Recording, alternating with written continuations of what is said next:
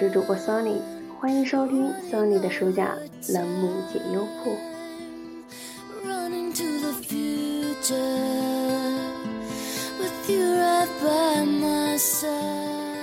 对于爱情呢，每个人的感受都会有所不同。那么在爱情里面的表现呢，每个人也会不尽相同。有的人呢，可能会经历十分痛彻心扉的爱情，最后以悲惨的结局收场。那么也会有人呢，收获一段非常幸福美满的爱情。那么，如何才能称之为好的爱情呢？今天呢，想要和大家分享的这篇文章，对于一段好的爱情做了他的诠释和看法。好的爱情呢，不是互相差评，而是彼此成全。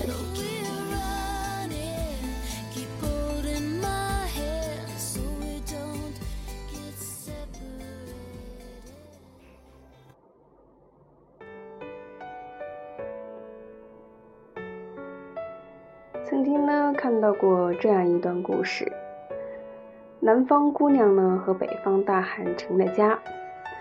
姑娘的口味清淡，大汉无辣不欢，为此呢两个人是常有分歧。有一天，姑娘回娘家吃饭，父亲做的菜咸了一些，母亲便一声不吭倒了一碗热水，夹了一筷子菜，将菜在清水里荡了一下之后再入口。忽然，姑娘就从母亲细微的动作里面领悟到了什么。之后呢，姑娘做了大汉爱吃的菜，每一个菜里都放辣椒，只是她的面前多了一碗清水。大汉看着她津津有味地吃着从清水里荡过的菜，眼睛湿润了。后来，大汉也争着做菜，但是呢，菜里面已经找不到辣椒。只是他的面前多了一碟辣酱，菜在辣酱里面蘸一下，他同样吃得津津有味。从此，他们幸福的生活着。故事中的年轻夫妻是幸运的，虽然起初各自都在试图改变对方，导致矛盾重重，但后来呢，彼此转变观念，改变自己，互相谦让和体谅。终于找到了幸福生活的密码，但是生活中还是有很多恋人夫妻，并未能有如此的幸运。很多时候呢，不是不爱，而是方式出了问题，但却不自知。生活中过于自我、时有分歧的并不少见，而在个人的事业与成长中，打着以爱之名为你好。试图干涉、限制对方发展和空间的也屡在不鲜。你之蜜糖，我之砒霜，这其实呢是一种狭义、自私的爱，不过是操纵和控制的代名词，无形中呢也剥夺了对方的意志，带给对方的却是约束和限制，而非自由和成长。最后越爱越累，我爱你在对方眼里。成了我爱你，那么这里是阻碍的爱，分道扬镳呢，甚至也是反目成仇的比比皆是。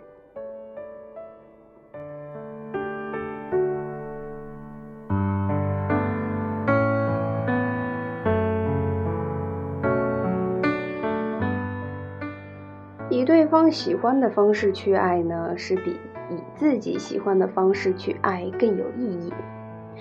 有一句话是说，千辛万苦寻觅出一条路奔向对方，永远不如对方从心底里铺设一条路，慢慢的通向你。《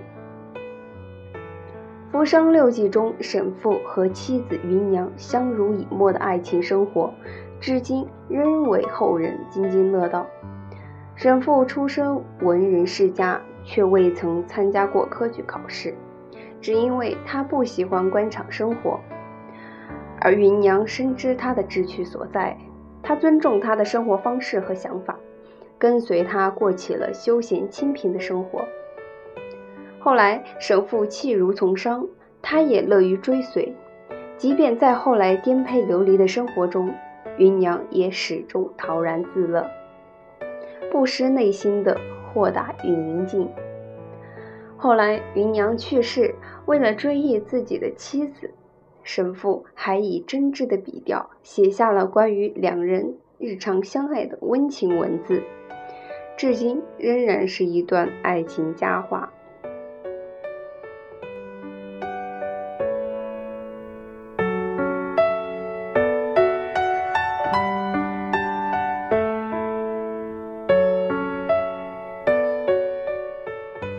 好的爱情呢，是相互滋养，共同成长，让彼此成为更好的人。杨澜曾说过这样一句话：“我觉得，评价一种关系的品质，要看关系中的两个人是否因为在一起而成为更好的自己。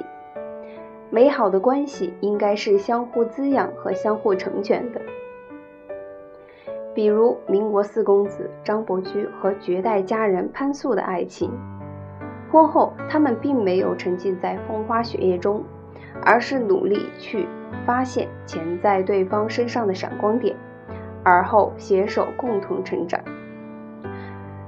张伯驹发现了潘素的绘画慧根，为他引荐朱德甫、陶心如等名师画家悉心栽培，潘素亦潜心向学。他习花鸟，善山水，细密严谨，金碧斐映，最后成为了我国著名的青绿山水画家。张伯驹呢，痴迷于古代文物，一生收藏字画，名迹无数。潘素深知他的爱好，对此全力支持。有一次，张伯驹看上了恭亲王府的稀世珍品《平复帖》，但是价格不菲。而潘素为了支持他，便卖了心爱的首饰，不惜以重金的代价买下。即便处在人生的逆境，他们依然其乐融融。素心花对素心人，他们相互滋养对方的生命，一生相携到老。一如张伯驹写给潘素的《鹊桥仙》那样：“一生成全，换来一生懂得与珍惜。”